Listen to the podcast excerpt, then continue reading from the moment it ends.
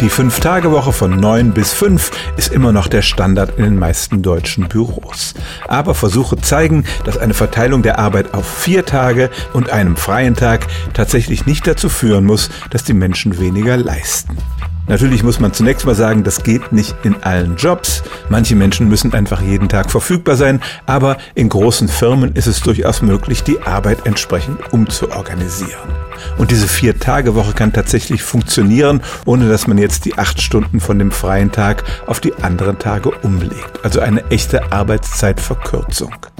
In den Studien, die dazu durchgeführt worden sind, gab es zunächst mal einen ganz kräftigen Zuwachs an Produktivität, aber das hat natürlich auch damit zu tun, dass die Sache neu ist und die Mitarbeiter entsprechend motiviert waren. Aber auch auf längere Sicht hat zum Beispiel eine britische Firma herausgefunden, dass ihre Mitarbeiter 30 Prozent produktiver wurden.